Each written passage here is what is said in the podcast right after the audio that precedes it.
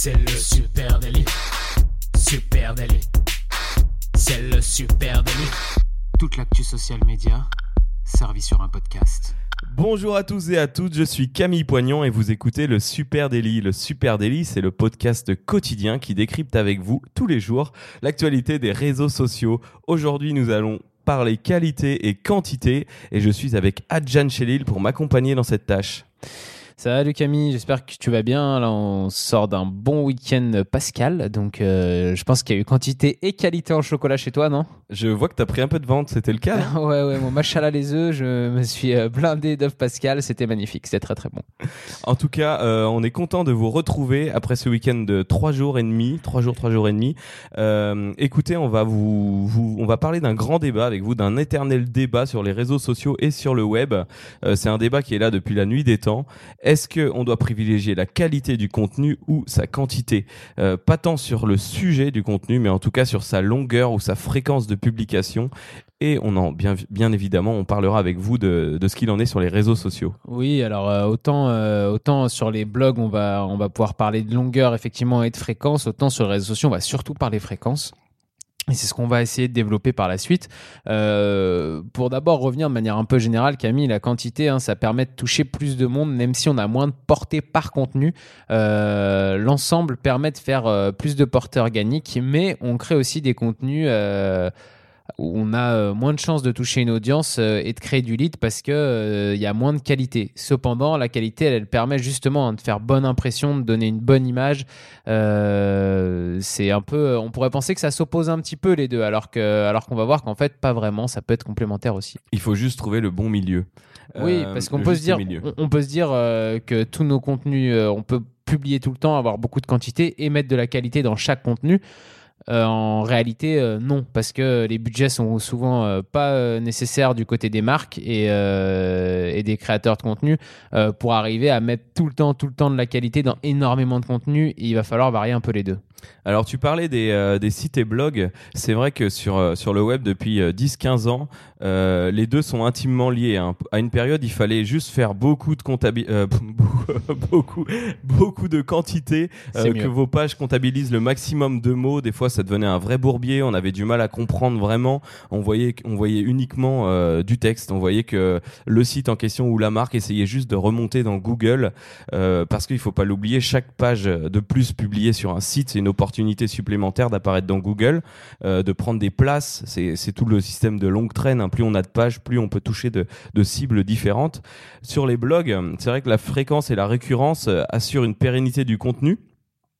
Écrire souvent euh, permet d'être fiable aux, aux yeux de Google et de remonter dans son algorithme. On voit sur certains blogs, comme le blog du modérateur qu'on connaît très bien, qui vont, qui vont poster jusqu'à trois fois par jour Oui. contenu. Non, mais ça paraît en plus totalement logique, effectivement. hein. Plus on publie, plus on, plus on prend de place sur les réseaux, sur euh, en volume. exactement tu veux dire sur Google Sur Google, pardon, sur Internet, mais sur les réseaux, ça fonctionne de la même manière. hein. On pourrait penser la même chose. exactement et euh, d'ailleurs quelques petits chiffres sur ce, ce marketing de contenu dont tu parlais euh, Mhm. tout à l'heure Adjan ça représenterait 25% du budget des entreprises hein. on sait que depuis un certain nombre d'années il faut faire des blogs il faut faire des pages il faut il faut un beau site et aujourd'hui en plus de ça les réseaux sociaux viennent s'intégrer dans ce dans ce package Et quand les entreprises mettent déjà 25% de leur budget, c'est des beaux budgets. hein. C'est déjà euh, des entreprises qui s'investissent vraiment dans tout ça. Il paraîtrait même que Procter et Gamble ont déjà dépensé jusqu'à 35% de leur budget marketing sur le marketing de contenu. Donc c'est énorme. Euh, on sait aussi que des entreprises B2C dépenseraient plus que les B2B. Ça c'est c'est logique. On a quand même une cible bien plus large. Euh, et euh, un chiffre aussi pareil qui est, qui est représentatif de ce débat, c'est que avoir plus de contenu générerait plus de leads. Oui, effectivement. Alors, euh, et encore, euh, ça c'est discutable parce qu'on peut se dire aussi que plus on a de la qualité dans les contenus, même si on en a moins, plus on va avoir une bonne image auprès de l'audience qui la lit et plus on va te créer de leads. Alors qu'au contraire, on pourrait se dire aussi qu'on a beau publier énormément, on a beau toucher énormément de personnes, si le contenu est pas à la hauteur des attentes du lecteur, est-ce qu'il va continuer à nous suivre? Est-ce qu'il va, est-ce qu'il va venir voir ce qu'on fait d'autre? Pas sûr. Donc quantité égale quantité de lead et qualité égale euh, qualité de lead. Exactement. Et, euh, et on pourrait alors du coup euh, à partir de ce moment-là les opposer l'un à l'autre, dire bon bah si on peut pas faire et quantité et qualité ensemble euh, à chaque fois, euh, c'est soit l'un soit l'autre. Alors que justement, on va essayer de montrer que les deux peuvent être complémentaires et notamment sur les réseaux sociaux, on va pouvoir voir que on peut créer du contenu en étant malin qui n'est pas forcément d'une qualité exceptionnelle, mais qui sera assez propre pour être posté sur certaines plateformes, à travers certains formats, sous certains supports. Euh, Il y a tout un pan de la publication euh, euh, social media qui veut avoir de la quantité et il y a tout un autre pan qui veut avoir de la qualité. Il faut juste savoir à quel endroit poster correctement. Alors, on pourrait vous parler, euh, pour commencer, du réseau social euh, number one euh, dans le monde, c'est-à-dire euh, Facebook. Facebook, alors, quand vous avez une page Facebook, une page de marque, une page d'entreprise, euh, pour nous, on, on vous conseillerait de ne pas surpublier. Il faudrait favoriser la qualité plutôt que la quantité, puisqu'avec euh, les changements d'algorithme qui se sont passés euh, dans la dernière année, euh, l'algorithme a tendance à noyer vos contenus de marque au profit des contenus personnels. Donc si vous souhaitez publier plus, euh, envisagez un soutien publicitaire pour chaque poste, parce qu'ils vont très rapidement être enterrés sinon.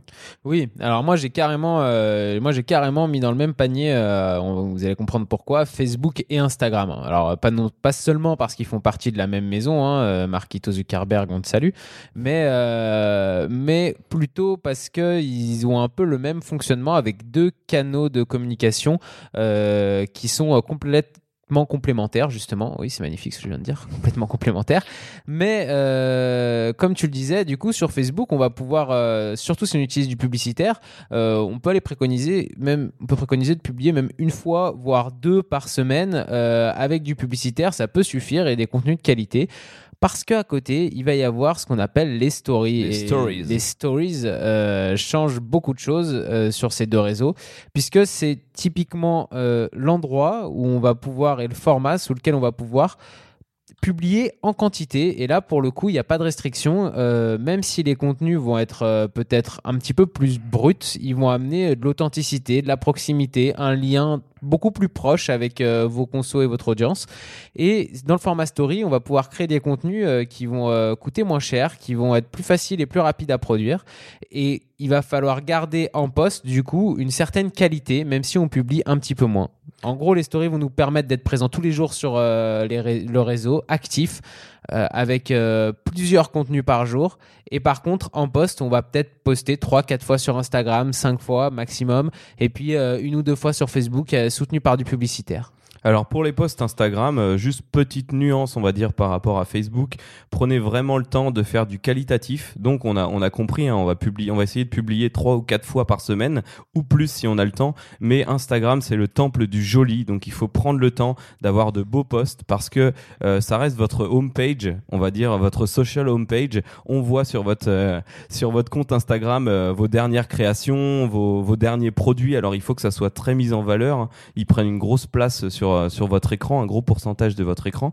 Donc il faut des beaux posts. Ça c'est juste la nuance Instagram. Effectivement, effectivement. Si on devait caricaturer, euh, de toute manière, on dirait euh, que sur Facebook et Instagram, il faut de la qualité en post pour pour nourrir le feed et pas besoin d'être là ultra souvent, et de la quantité en story. Sachant que si vous faites votre si vous faites votre travail complet complètement sur ces réseaux euh, de manière euh, juste, vous allez quand même être présent tous les jours. Parce que même si vous postez que deux fois par semaine, vous allez euh, répondre à tous les commentaires durant la semaine. Vous allez continuer à être actif en fait sur la plateforme à travers les stories et à travers le conversationnel. Et ça, c'est très important parce que ça, nous montre qu'on n'est pas obligé de poster tous les jours pour être présent. Il y a d'autres moyens d'être présent sur la plateforme.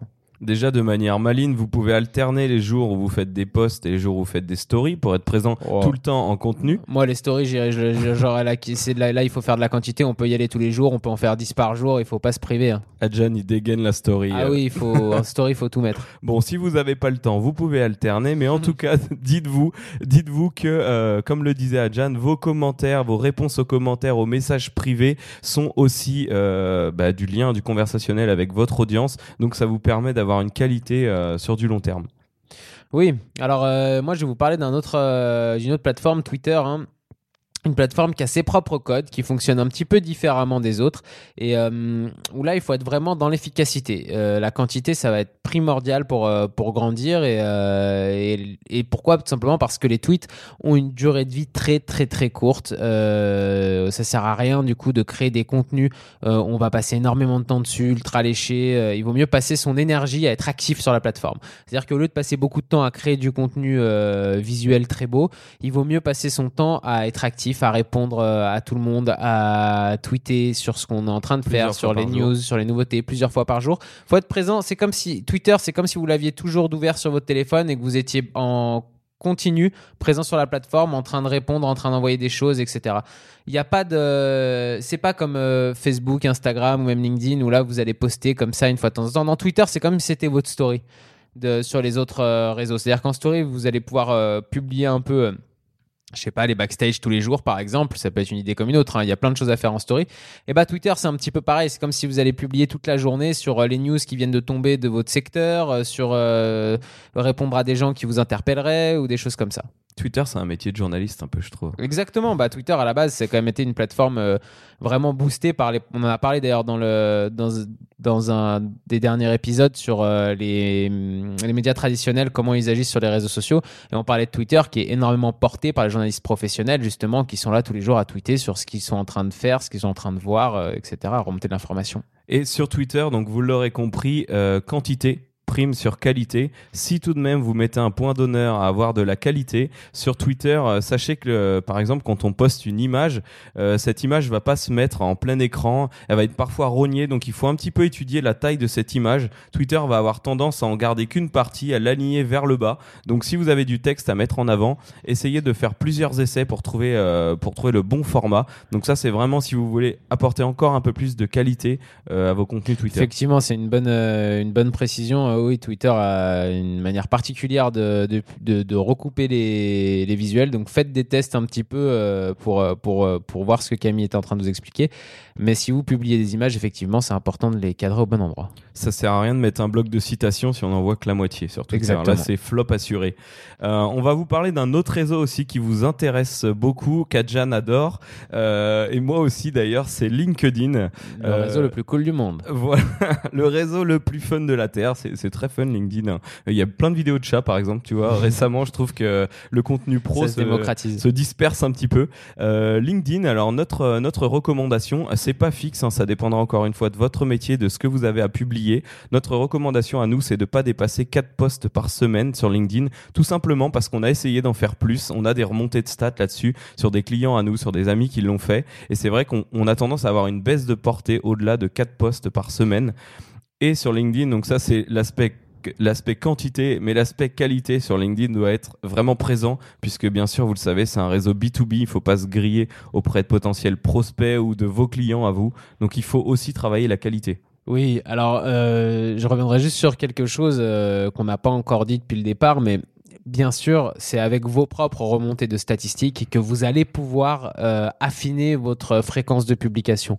C'est vous, en faisant des tests directement et en regardant les stats qui reviennent après, euh, que vous allez pouvoir savoir s'il est mieux de publier deux fois, trois fois, quatre fois, cinq fois par semaine, à partir de quel moment c'est plus très efficace, euh, à partir de quel moment ça se dilue trop dans, dans tous vos posts et ça vous amène plus grand-chose.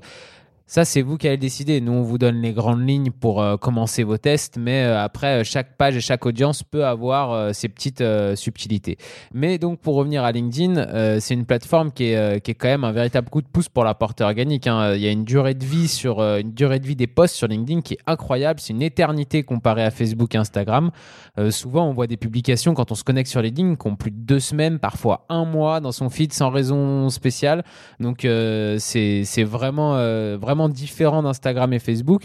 Donc là, il faut absolument privilégier euh, un contenu de qualité, comme disait Camille, parce que si on voit vos contenus dans deux semaines ou un mois, il faut qu'il y ait de la qualité pour que ça reste intéressant. Si c'est euh, si c'était juste pour faire de la quantité, il y aura très peu d'intérêt. Et euh, je reviens à ce qu'on s'est dit au tout début de ce podcast, euh, rapport à, à l'organique et aux résultats avec Google.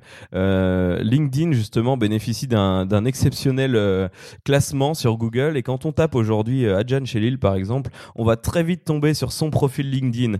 Euh, donc j'arrive sur son profil LinkedIn en un clic. Fait de la pub. Je clique, je clique ensuite, vous pourrez tester, hein. je clique ensuite sur ses derniers posts publiés et là je vois euh, justement de quoi il a parlé. Donc si vous êtes face à un recruteur qui va taper votre nom sur Google, va arriver très vite sur vos contenus, c'est là où on voit que la qualité doit être absolument primordiale sur LinkedIn. Donc ne le, ne le négligez pas. Oui, en tout cas, peu importe le réseau, quoi qu'il arrive, hein, il vous faudra un peu des deux pour être efficace. C'est complémentaire, comme on disait, la qualité et la quantité. Mais il faut toujours garder en tête la durée de vie des posts quand- on crée les contenus. C'est important de pas passer trop de temps sur quelque chose qui va avoir une durée de vie de, de 24 heures ou de 48 heures. Il faut donc savoir créer des contenus plus qualitatifs, mais qui pourraient être dans d'autres formats. Et j'ai envie de vous parler de deux autres formats, moi, avant qu'on avant qu'on termine. Euh, les formats podcast et vidéo, par exemple. Euh, on peut passer plus d'argent et des- euh, plus de temps, pardon, et dépenser plus d'argent euh, dans des euh, dans de la création euh, de vidéos qui va durer peut-être 3-4 minutes, ou alors dans la création d'un podcast qui peut durer autour de 15-20 minutes ou 40 minutes même. Mais il va falloir être malin pour arriver à l'utiliser de manière juste sur les réseaux sociaux. C'est-à-dire que vous publiez une vidéo de 4-5 minutes sur les, réseaux, sur les réseaux sociaux, on se rend compte, notamment sur Facebook, que ça a peu d'intérêt parce que les taux de rétention sont très courts et que pas grand monde d'avoir votre vidéo jusqu'au bout. Euh, La plupart vont voir les 5 premières secondes, 10 premières secondes. Exactement, 10%. Donc, ce qui est intéressant, c'est que comme vous avez investi beaucoup d'argent dans cette vidéo, c'est d'arriver à, à en redécouper des instants forts d'une dizaine de secondes, quinzaine de secondes, euh, qui du coup vont être vus euh, quasiment euh, dans son entièreté et qui vont vous permettre une quantité de posts importante, mais avec une super qualité puisque ça sortira d'une vidéo euh, où vous avez mis les moyens. Et pareil pour le podcast où là vous allez avoir un contenu de qualité et vous allez pouvoir le redécouper en petites séquences d'une minute où il y a eu quelque chose d'intéressant qui a été dit qui va aller chercher donc à chaque fois des sur les réseaux sociaux auprès de votre audience. Parce que votre audience, quand elle est sur les réseaux sociaux, elle n'est pas apte ou elle n'est pas enclin à vous accorder euh, 40, 45 minutes ou euh, même 5 minutes, 6 minutes à vous seul. Non, euh, donc là, il va falloir aller chercher ces micro-moments d'attention, on en a déjà parlé. Par contre, en dehors de ces réseaux sociaux, avec le format podcast ou avec le format vidéo plus long, vous allez en récupérer euh, un certain nombre de, votre, de des gens qui sont dans votre audience qui vont à ce moment-là vous accorder plus d'attention et aller écouter peut-être un podcast de 40 minutes euh, qui les intéresse ou regarder une vidéo de 4 minutes qui les intéresse.